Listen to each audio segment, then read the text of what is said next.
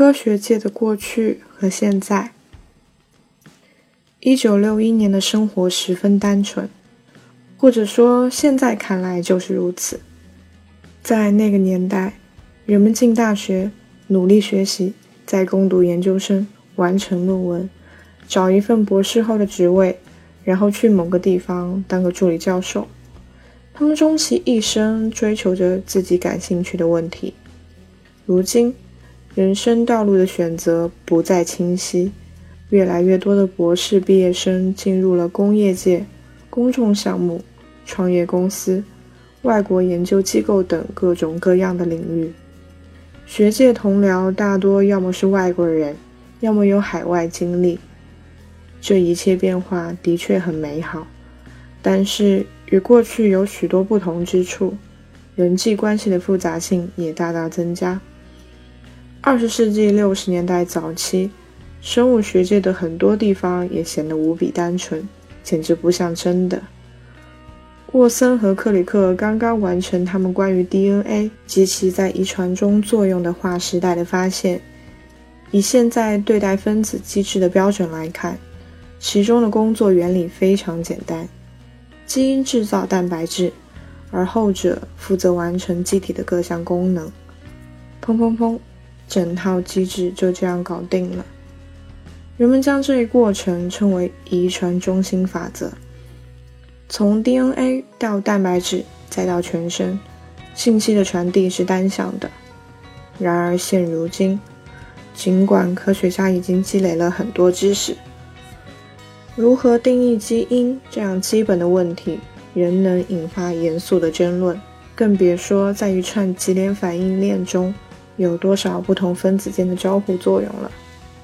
令状况进一步复杂化的是，现在大家已经知道，信息的流动是双向的，合成出来的分子会反过来影响其合成的过程。生命的分子机制反映了一种复杂系统，其中充满了反馈回路和多级交互。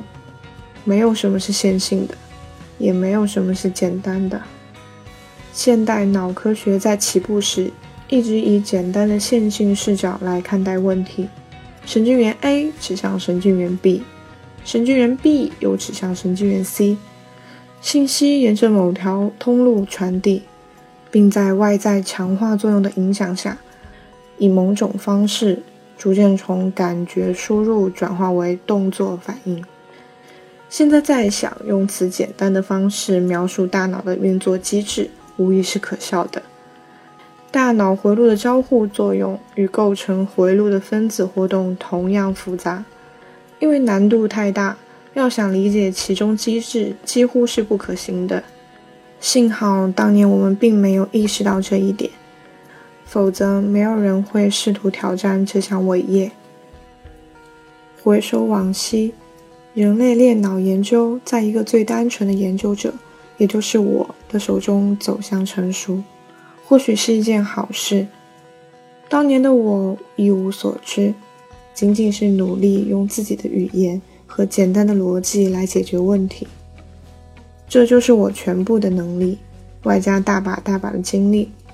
颇具讽刺意味的是，作为当时经验最丰富的神经科学家，斯佩里的境况竟与我相同。他从未在人类研究领域内开展过工作，于是我俩携手并肩，奋力打开了一条前进的道路。当然，在某种意义上，我们都意识到裂脑病人也是神经病患者，而神经病学是一个体系健全的领域，有着大量的专业词汇。在神经病学行话的雷区中，伯根就是我们的向导。中风或退行性疾病患者的临床检测已发展成熟，并有详尽的文献描述。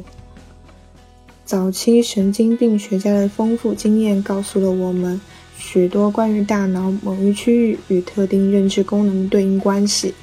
19世纪该领域的两大巨头保罗·布洛卡和约翰·休林斯·杰克逊，以及他们在20世纪的同仁。